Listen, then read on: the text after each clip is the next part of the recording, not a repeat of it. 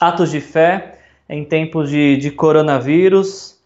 Enquanto isso, a Maria Clara entrou. Ah, ó, diretor, o Prozin 777 é o Kelvin. E o Marcos Pereira de Lima é o meu amigo paulista, é o meu lateral.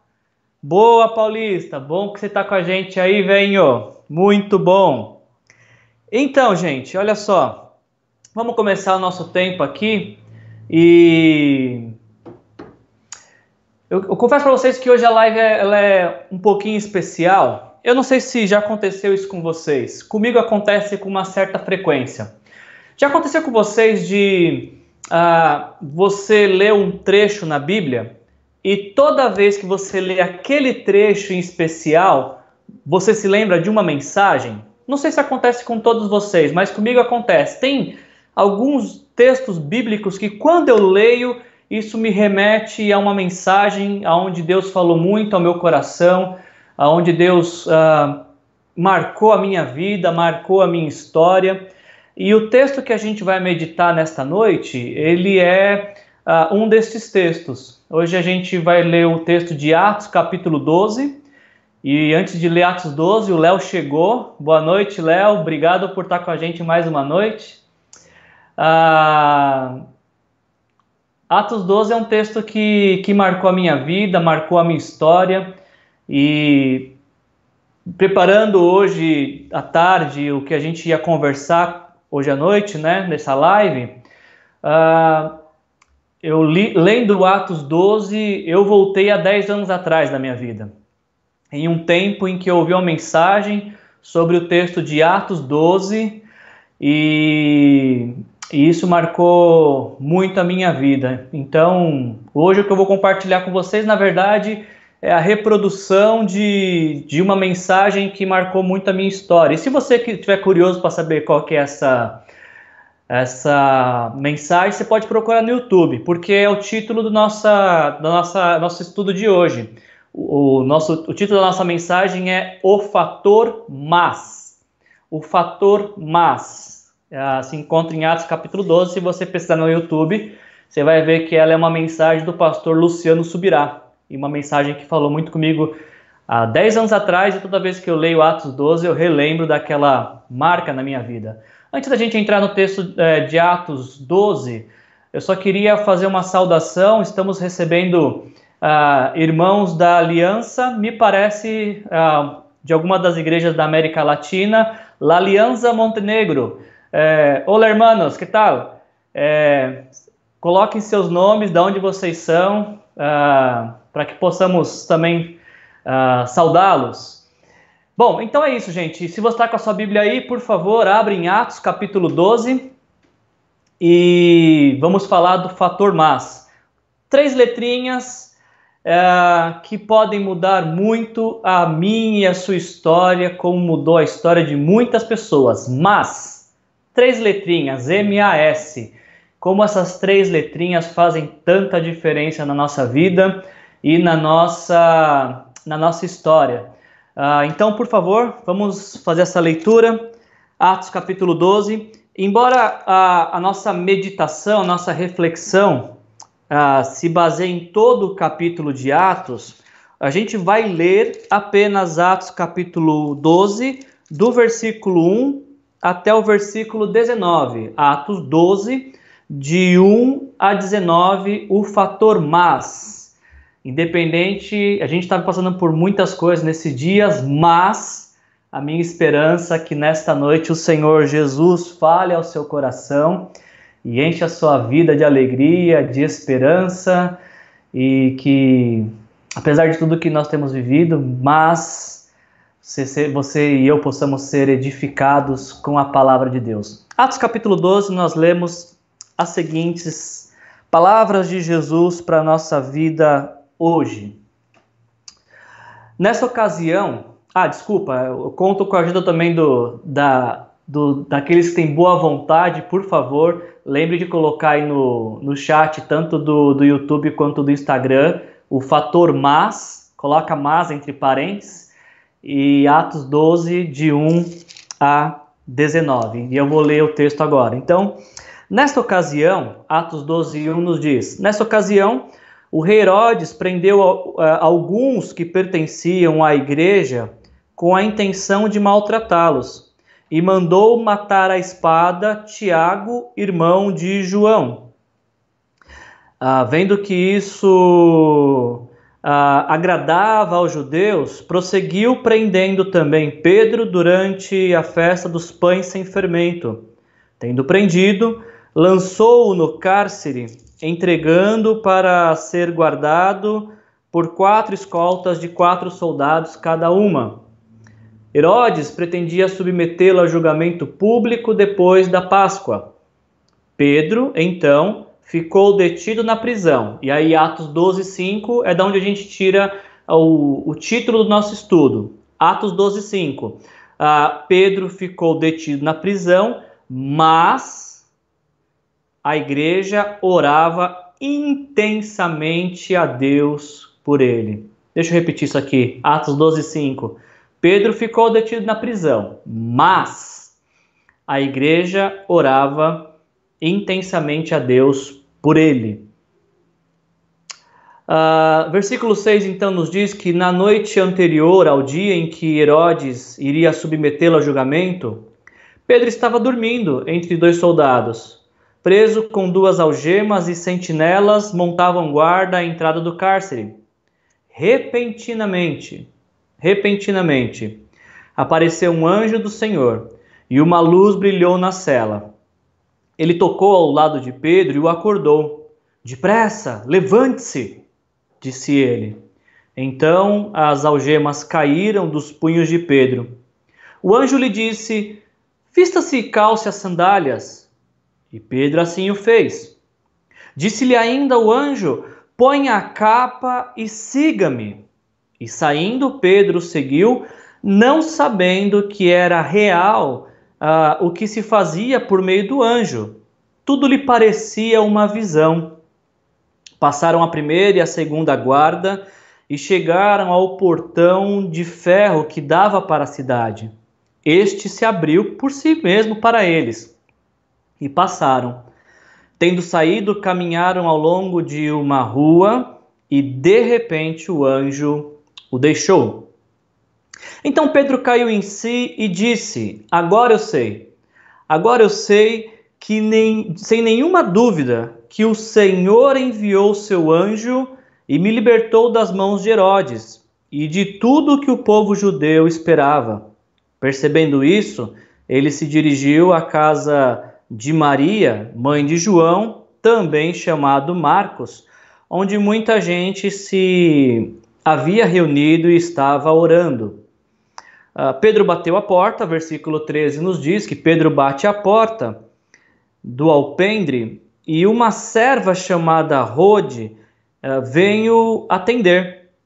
Ao reconhecer a voz de Pedro e tomada de alegria, ela correu de volta sem abrir a porta e exclamou: Pedro está de volta! Pedro está à porta! E aí então, versículo 15 diz: uh, Eles, porém, lhe disseram: Você está fora de si e insistindo ela em afirmar que era Pedro, uh, disseram-lhe: deve ser o anjo dele. Mas Pedro continuou batendo, e quando abriram a porta e o viram, ficaram perplexos. Mas ele, fazendo-lhe sinal para que se calassem, descreveu como o Senhor o havia tirado da prisão e disse: Contem isso a Tiago e aos irmãos. Então saiu e foi para outro lugar. De manhã, não foi pequeno o alvoroço entre os soldados quando quanto ao que tinha acontecido a Pedro. E fazendo uma busca, então, versículo 19 finalizando, fazendo uma busca completa e não encontrando, Herodes fez uma investigação entre os guardas e ordenou que fossem executados. Até aqui. Uh, se a gente puder relembrar rapidamente o que está acontecendo, o que na, na progressão do, do livro de Atos, se você teve com a gente quarta-feira ou mesmo se conhece a narrativa bíblica, você vai se lembrar que é, em Atos capítulo 10 e 11, para a gente dar um contexto mais amplo, uh, em Atos capítulo 10, uh, Pedro está anunciando a mensagem a Cornélio, que é um centurião romano, alguém um, chamado por, pelos judeus de gentios, ou seja, aquele que não é judeu. E Cornélio e toda a sua família se rendem ao Senhor Jesus. Cornélio e toda a sua família compreendem a graça de Jesus. Cornélio e sua família entendem, como Pedro havia dito para eles em Atos 10, 43, todos os profetas dão testemunho dele de que todo aquele que nele crê recebe o perdão dos pecados mediante o seu nome. Cornélio entende que se ele uh, cresce em Jesus, se ele depositasse sua fé e esperança em Jesus, seus pecados seriam perdoados. Então, Cornélio se converte junto com a sua família, só que isso acaba gerando um problema para Pedro, porque Pedro uh, é chamado para prestar contas para a igreja, porque naquele, naquele período uh, judeus não se relacionavam com outros que não fossem judeus, mesmo sendo cristãos. E aí a igreja questiona Pedro: Pedro, como que você, sendo judeu, entra na casa de um gentil, ou seja, alguém que não é judeu? E Pedro fala, gente, como é que eu posso negar entrar na casa de um homem que Deus me. Ele está contando a história, né?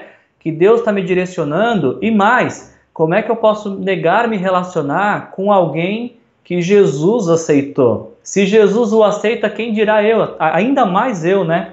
Então, a sequência desse texto há uma perseguição em Jerusalém e muitos escapam dessa perseguição. Finalzinho de Atos 11 nos diz isso. E, e ao escaparem da, da perseguição, aqueles que são dispersos começam a anunciar a, a boa notícia deste amor, dessa aceitação de Jesus por onde quer que eles fossem. Uh, e um dos lugares que aqueles que são, estão sendo perseguidos uh, uh, em Jerusalém, eles chegam em Antioquia, que era uma cidade grega, a terceira maior cidade do Império Romano naquele período. E aí em Antioquia eles começam a anunciar o evangelho, começam a falar deste amor resgatador de Jesus, e muitos, diz o texto, que muitos se rendem ao Senhor.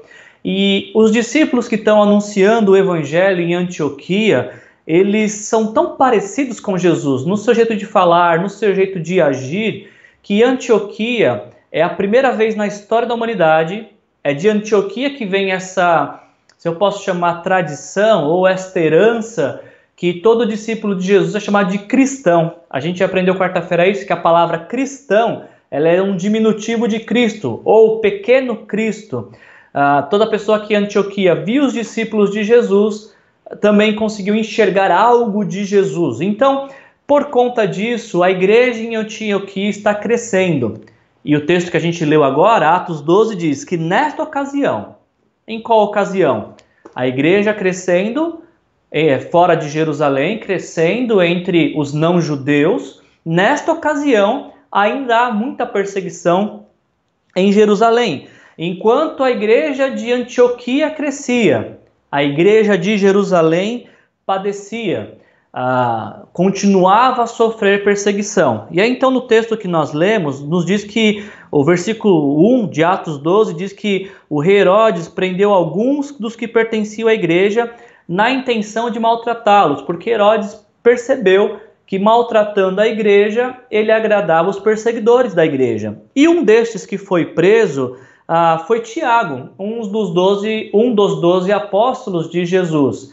Ah, se você cresceu em uma igreja ou você uh, tem levado seus filhos na igreja desde pequeno, você certamente sabe, conhece a música de Pedro, Tiago e João no barquinho. Então, uh, esse Tiago que a gente está falando é este Tiago que, junto com Pedro e João, uh, andavam mais próximo de Jesus. Jesus tinha 12 discípulos, 12 homens que caminhavam com ele, mas em alguns momentos Jesus chamava três para estarem mais perto dele: Pedro, Tiago, esse da história que a gente está lendo, e João.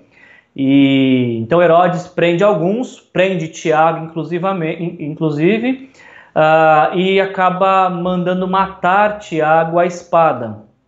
O barquinho ficou vazio, uh, desocupou um lugar do barquinho, mas o céu ficou cheio. Jesus recebe Tiago uh, de braços abertos, depois de ele ter cumprido a sua, a sua jornada aqui na história. E, e o, o, que, o que Herodes percebe é que matando Tiago, isso ele, ele crescia em popularidade entre, entre os judeus. Quanto mais Herodes, o rei é, que governava, na verdade, governador a serviço do Império Romano, quanto mais ele maltratava a igreja, mais ele crescia em, é, em popularidade com os judeus. Então ele decide também dar fim à vida de Pedro e manda prender Pedro. Uh, uma coisa que o livro de Atos deixa registrado para gente é que para a igreja, a igreja, pelo menos no seu, na sua origem, nos seus primeiros anos, o normal era passar dificuldades. O normal era lidar com a incerteza do dia a dia. Para a igreja do primeiro século, o normal era lidar com, com privações, com perseguições. Essa igreja, se você está acompanhando nosso, nossos textos de Atos, você tem percebido que de tempos em tempos, a gente está só no capítulo 12, mas de tempos em tempos a igreja está sendo perseguida. Cristãos estão sendo maltratados por conta dessa fé, deste amor ah, que se nega a rejeitar caminhar com Jesus. Pelo contrário, quanto mais perseguidos eles são, parece que isso, ao invés de os afastar, mais os aproxima de Jesus. Esse normal da igreja no primeiro século era ser perseguido, mas também era normal contar com o poder, é, desfrutar de experiências sobrenaturais com Deus. Para a igreja, sim, era normal não ter a certeza do que vai acontecer hoje, mas também era normal saber que para essa igreja que quando os, os olhos de um discípulo de Jesus se fecham na história, eles se abrem na eternidade. Então eles parecem não temer a, fome, não temer as doenças, não temer a morte, porque eles sabem que o tempo que a gente passa na história não pode se comparar com o tempo que a gente vai passar na eternidade, tudo que a gente vai viver na eternidade.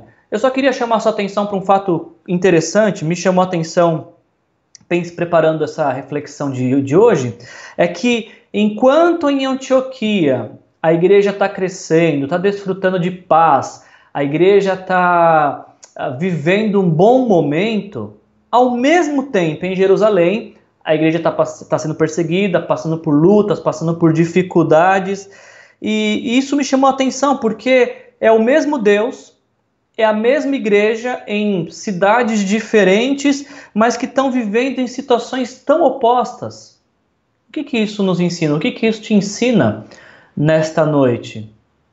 Quando eu leio Atos, final de capítulo 11, onde vemos o retrato da igreja Antioquia, onde vai tudo bem, e início do capítulo 12, onde eu leio o relato da igreja em Jerusalém, onde tudo vai mal, o que fica para mim é que Deus é bom. Ele é bom quando tudo vai bem, mas ele continua sendo bom quando tudo aos nossos olhos parece mal. Tiago, sim, perdeu a vida, mas ele ganhou a eternidade. Aliás, a, a, ao morrer, a perseguição, o sofrimento de Tiago terminou porque ele foi para os céus, foi se encontrar com o seu Senhor. E aí então, nós vamos para o segundo ponto da nossa, da nossa meditação nesta noite, que é o da onde surgiu o tema da nossa reflexão, o fator mais, porque ah, nos diz a partir do versículo 4 que.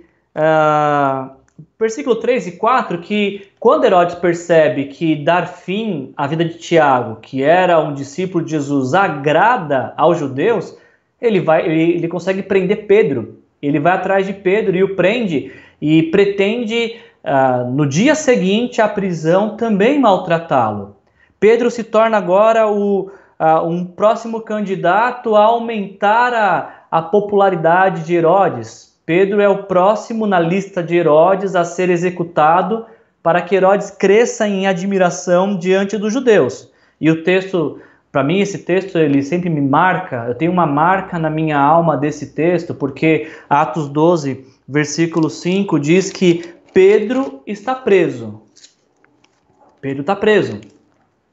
Pedro está às vésperas de ser condenado por crer em Jesus e está próximo da sua morte. Pedro está trancado, enjaulado, acorrentado mas tem uma tem três letrinhas que vão mudar essa história. Pedro está preso, mas mas a igreja está orando. Para um pouquinho para pensar nessa nessa expressão aqui. Ah, em um dia, a igreja vê Tiago ser preso e executado. No outro dia, a igreja vê Pedro ser preso e, e, e estar próximo à execução. E eu fiquei pensando qual seria a oração que essa igreja está fazendo, que Lucas nos relata isso em, em Atos 12, 5. Será que, que a morte de Tiago mobiliza a igreja, a oração?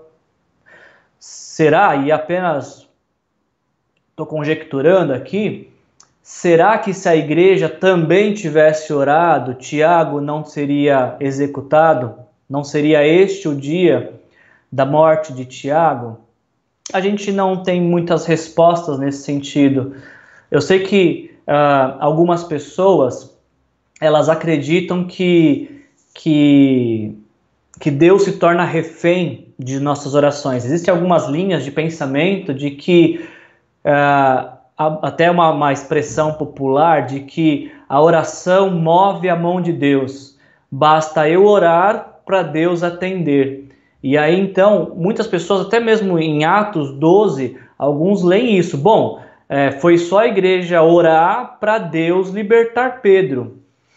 Eu não penso desta forma. Eu, eu, embora eu respeito quem assim crê, eu não acredito que nós oramos para que Deus possa se mover como se Deus estivesse parado e fosse a nossa oração o combustível para ele se mover. Fosse a nossa oração a motivação para ele demonstrar seu poder, a sua graça, o seu amor, uh, e, e agir na história como soberanamente ele deve agir. Eu não penso assim. Tá, mas tudo bem. Então, Wilson, vamos conversar. Se a oração não move a mão de Deus, por que nós precisamos orar então? Qual é o motivo de nós uh, interrompermos alguns momentos do nosso dia, da nossa vida, para nós orarmos? e eu, o que eu tenho aprendido nos últimos anos é que quando nós oramos, não é a mão de Deus que se move, mas é o nosso coração. Quando nós oramos, é o nosso coração que se move e começa a caminhar na direção do coração de Deus, e aí a nossa oração ela, ela acaba sincronizando o nosso coração com o coração de Deus. A oração sincroniza a nossa agenda com a agenda de Deus. A oração, ela nos faz compreender o que Deus quer fazer no mundo e na história. Por que precisamos orar? Porque é através da oração que nós nos aproximamos de Deus, que nós abrimos o coração para Deus, que nós ah, dizemos para Ele não só aquilo que precisamos, mas como nós o enxergamos, quem Ele é para nós e, e o quanto que a nossa esperança, a nossa fé está nele. Deus não é ah, ah, um fazedor de nossas vontades. As nossas orações não devem ser vistas como um meio de obter favores espirituais, como obter ah, ah, que as nossas vontades sejam cumpridas para construção do nosso reino pessoal. Não, eu acho que a oração não é. Esse não é o propósito da oração. A, a oração ela nos co conecta com Deus ao ponto de nós discernirmos aquilo que está no coração de Deus. Eu precisaria parar aqui um momentinho e, e te perguntar qual é o mas da sua vida nesta noite. Ah, qual seria o fator mas da sua vida, da sua história? Ah, o que te, te coloca hoje, te, te desperta esse desejo, essa, compre, essa conscientização de que você precisa se colocar diante de Deus e derramar diante dele o seu coração. Qual que é o seu mas neste dia? nós é, realmente nós estamos passando por inúmeras incertezas, mas nós podemos derramar nosso coração diante de Deus e deixar que pela fé nosso coração seja nutrido de esperança.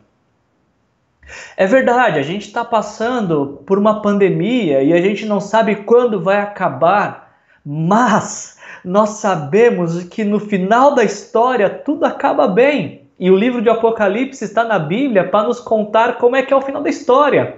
E sabe o que, que diz no final da história? Não haverá nem choro, nem dor, nem tristeza. Esse é o final da história. O final da história não é o que a gente está vivendo. A gente está vivendo apenas um capítulo da nossa história, mas quando esse capítulo passar, nós vamos ver o poder de Deus se manifestando em nossas vidas. Nós estamos passando por um rigoroso inverno da vida, mas nesta noite Deus pode colocar no meio do seu coração tantas certezas, tanta direção, tanta paz. E algumas pessoas podem até estranhar, porque como é que a gente vive em paz com o mundo virando do avesso?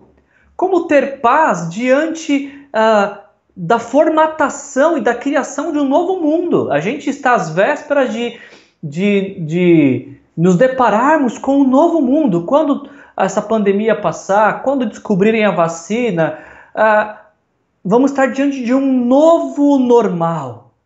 Mas Deus vai continuar sendo o mesmo. Ele vai continuar sendo o mesmo Deus que nós o conhecemos no começo do ano e que tem caminhado com a gente por toda a nossa história. A igre... Pedro estava preso, mas a igreja estava orando. Pedro estava passando por, por um período de grande luta, privação, dificuldade, mas a igreja estava orando. Eu não sei como é que tem sido esses dias para você, o que você tem sentido, o que você tem pensado, uh, o quanto pode estar agitado o seu coração. Mas, se nesta noite você decidir confiar em Deus, se você abrir seu coração para Ele, expor suas lutas, suas dificuldades, as suas necessidades, talvez ah, nada lá fora mude, mas vai mudar muito aqui dentro. Vai mudar muito aí na sua vida. Se você assim colocar o seu coração diante de Deus. E olha que, que, que bacana, que interessante isso, gente, porque parece-me que Pedro tem essa, essa convicção que Paulo mais tarde nas escrituras ia registrar que para mim o viver é Cristo e a morte é lucro. Embora Paulo ainda vai registrar essa frase lá para a igreja dos Filipenses, parece que Pedro já está vivendo isso, porque ah, versículo 5 de Atos 12, né? Ah, Pedro ficou detido na prisão, mas a igreja orava é, intensamente a Deus por ele. E aí, do versículo 6 ao 8, se você tiver com a sua Bíblia, olha a postura de Pedro. Olha a postura de quem está tá preso e, e contemplando no, no raiar do dia a sua execução. Pedro está deitado, está descalço, está sem capa, me parece tão tranquilo, tão sossegado, apenas aguardando amanhã chegar e quem sabe o fim da sua sua vida na história presente. Como é que alguém que está preso, sabendo que vai ser executado no dia seguinte, está tão tranquilo? Somente alguém que confia no Senhor. Somente alguém que sabe que se tudo der bem, tudo acabar bem, Deus é bom. E se tudo acabar mal, Deus continua sendo bom. E a gente vai caminhando então para o final da nossa reflexão a partir do verso 12, o último ponto que eu alistei aqui, uh, é interessante que acontece tudo isso, né? Então Pedro está lá, tranquilo, sossegado, a igreja está orando. Ah, eu preciso fazer um parênteses aqui, olha que interessante isso, gente. Pedro está tranquilo. O que tiver que acontecer, vai acontecer, porque Deus é soberano e poderoso. Uh, enquanto Pedro está tranquilo, a igreja está orando, está clamando a Deus, está se derramando diante de Deus. E os dois não sabem o que está acontecendo. Nem Pedro sabe que a igreja está orando, e nem a igreja sabe ah, o livramento que Deus está dando para Pedro. Porque a sequência do texto nos mostra, a partir do versículo 7, que repentinamente, enquanto a igreja orava, ela não sabia que Deus já estava respondendo. Olha que tremendo isso.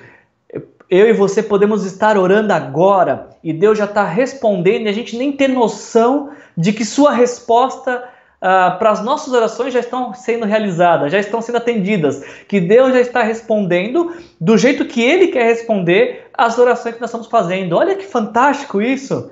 Já parou para pensar que quando você ora, uh, pode ser que Deus esteja atendendo a sua oração sem que você saiba que Ele já está atendendo? A única certeza que nós podemos ter, Ele está ouvindo. Essa é a primeira certeza. Deus nos ouve. Deus se alegra em ouvir as nossas orações. Segunda coisa que a gente pode ter certeza, Deus não rejeita a oração. Isso aqui foi tema de da live passada ou retrasada? Acho que é retrasada, né? E, e até o hino de um, de um cântico que eu gosto muito, da Cassiane. Ah, Deus não, Deus ouve nossas orações. Deus não rejeita orações. E a terceira coisa que às vezes é descartada, mas ela é importante relembrar. Deus vai responder às nossas orações do jeito que Ele quiser, do jeito que Ele entender que é melhor para nós, de um jeito que, uh, de um jeito amoroso, porque alguns pedidos que nós fazemos, por mais uh, que pareçam bons pedidos, Deus, um Deus de amor sabe que não são bons para nós se nós obtivermos o que nós desejamos. Então só pega essa parte aqui.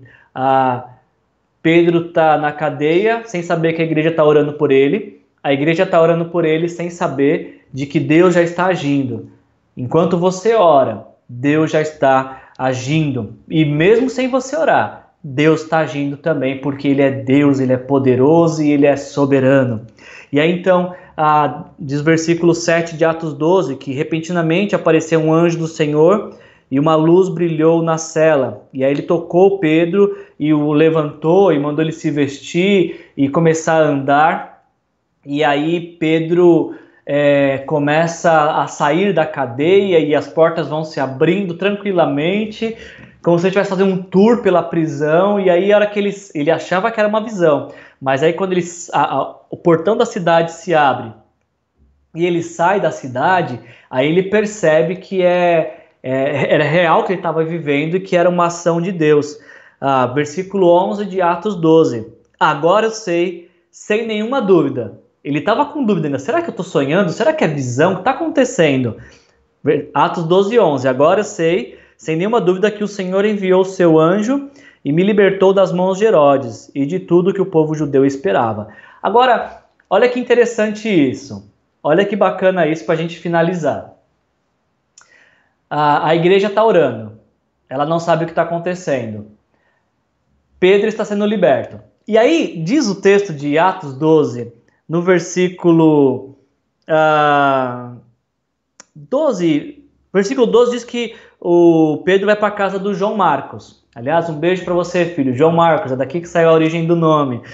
E, e aí tinha muito. O pessoal estava orando lá. Aí, olha o que acontece no versículo 13. Chega a ser engraçado, porque Pedro bate a porta e aí uma, uma empregada chamada Rode, ela vem atender. E quando ela reconhece a voz de Pedro, em vez de ela abrir a porta, ela fica tão entusiasmada, tão feliz, que ela sai para contar pro pessoal que era o Pedro. Em vez, ela deixa o Pedro na porta e ela sai correndo para contar. E aí, olha que interessante isso. Aqui eu fico admirado com isso, porque ah, o versículo 15, versículo 15 de Atos 12 diz: Eles, porém, lhe disseram: Você está fora de si.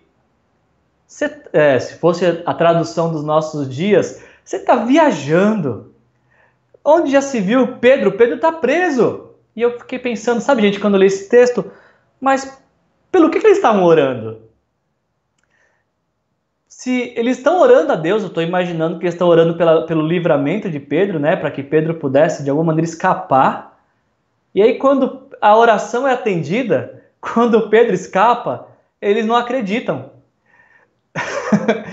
Talvez seja essa uma demonstração de que Deus faz mais do que nós pedimos ou nós esperamos. Será que eles ficaram surpresos de que Deus atendeu a oração que eles estavam fazendo? Será que eles estavam orando, Deus liberta o Pedro? E aí, quando Deus libertou o Pedro, nossa, mas não é que Deus atendeu mesmo? Não, não pode ser. Ah, como eles falaram para a empregada, ah, você deve estar fora de si. Não, não pode ser que Deus ia atender a nossa oração. Sim, Deus atende a oração e Ele faz mais do que nós pedimos ou pensamos. Talvez eles estavam apenas esperando que Pedro não fosse morto, mas Deus libertou Pedro. Uh, e aí então Pedro entra na, na casa e versículo 17 diz que Pedro uh, descreve como o Senhor o havia tirado da prisão. E aí uh, ele, ele fala o seguinte no versículo 17: contem isso a Tiago. Não o Tiago que, obviamente, morreu no começo do capítulo, mas o Tiago que é irmão de Jesus e que estava liderando a igreja naquele momento. Finaliza com, com o Herodes mandando os guardas buscarem Pedro lá no dia seguinte da cadeia e não, tendo, não vendo Pedro, e todo mundo ficando espantado, admirado questionando o que estava acontecendo e Herodes revoltado, porque ele, o rei, uh, que queria matar Pedro em crescer em propor. Por, por, Ixi, peraí, engasgou, gente, desculpa. O Herodes, que queria crescer em popularidade. É... Obrigado, diretor. O Herodes, que queria crescer em popularidade, ele não tem mais o meio pelo qual se promover. Não vai ser através da morte de Pedro que Herodes vai se promover. E aí então ele fica revoltado e acaba mandando matar ah, os guardas que, na, na, concepção dele, não vigiaram o Pedro, deixaram o Pedro fugir. E, e o, que, o que eu acho muito curioso é que a história termina com o Pedro, que era prisioneiro, livre, e o Herodes, que mandou prender Pedro, morto. O versículo, Atos capítulo 12, do versículo uh, ah, 20 ao 25, conta o término dessa história. Uh, o Pedro, que ia ser morto, acaba a história vivo. E o Herodes, que ia matar Pedro, acaba morto. Ele acaba morrendo. O Herodes, que achava que tinha todo o poder, que era poderoso, acaba morrendo no final da história e o Pedro continua vivo para, como ele disse aqui no, em Atos 12, uh, 17, descrever como o Senhor o havia livrado. Eu finalizo o nosso tempo nesta noite, uh, só dando um, um, mandando um abraço final aí para o Odete, que entrou depois, e também para o Wilton, lá de, de Brasília. Obrigado por ter entrado. E eu finalizo nosso tempo nesta, nesta noite uh, fazendo apenas dois questionamentos para você, para deixar você uh, refletir e deixar que essa mensagem transforme seu viver também. O primeiro é Atos 12, capítulo 5. Pedro está preso, mas a igreja orava. E eu queria perguntar para você nessa noite qual é o seu fator mais? Pelo que que você precisa orar nessa noite? O que que você precisa colocar diante de Deus nesta noite? E uma segunda questão que eu colocaria, um segundo texto que eu colocaria para vocês, Atos capítulo 12, versículo 17. Pedro relata a todos ah, aquilo que o Senhor fez por ele. Ah, o que, que o Senhor pode fazer por sua O que, que o Senhor tem feito na sua vida nesses dias? O que, que o Senhor tem feito na sua vida? Ah, eu estou vendo alguns comentários aqui de que, a, que o Instagram está travando. Para mim está parecendo normal. Eu vou seguir então acreditando de que ele está tá indo normal e que vai ficar gravada também a nossa live para você poder assistir no final. Mas pense nesses dois pontos para a gente finalizar. Qual é o seu fator mais? E o que você pode registrar, re é, descrever sobre o que Deus tem feito na sua vida. Deixa eu orar por você. Senhor, em nome de Jesus, obrigado, Pai, por esta noite, por esta meditação, Senhor, por esse tempo que estivemos aqui. Pai, nos abençoa, Senhor, uh, nos inspirando a todo tempo, Senhor, estar orando, derramando o nosso coração diante do Senhor, ao invés de ficarmos paralisados pelas situações. A igreja poderia simplesmente se alarmar, uh, ficar horrorizada, paralisada com a prisão de Pedro, mas ela orou e, ao orar, uh, teve a, a oportunidade de experimentar o teu mover, o teu derramar, Senhor, de ver a sua ação, Senhor. Quando a igreja orou, ela teve a oportunidade de, de conhecer a tua vontade, Senhor, de sondar o que havia em teu coração, Pai. E Pedro pôde descrever aquilo que o Senhor fez por ele, Senhor. Eu peço que cada pessoa que está nos assistindo, seja ao vivo ou por uma gravação, tenha essa mesma experiência nos próximos dias, Senhor. Apesar de tudo que estarem, estarem, do que estão vivendo, mas se se colocarem em oração, experimentarem o mover do Senhor e assim como Pedro depois poder compartilhar daquilo que o Senhor é e tem feito por eles, Pai. Abençoa cada cada vida aqui, Senhor, é o que eu te peço em nome de Jesus. Amém.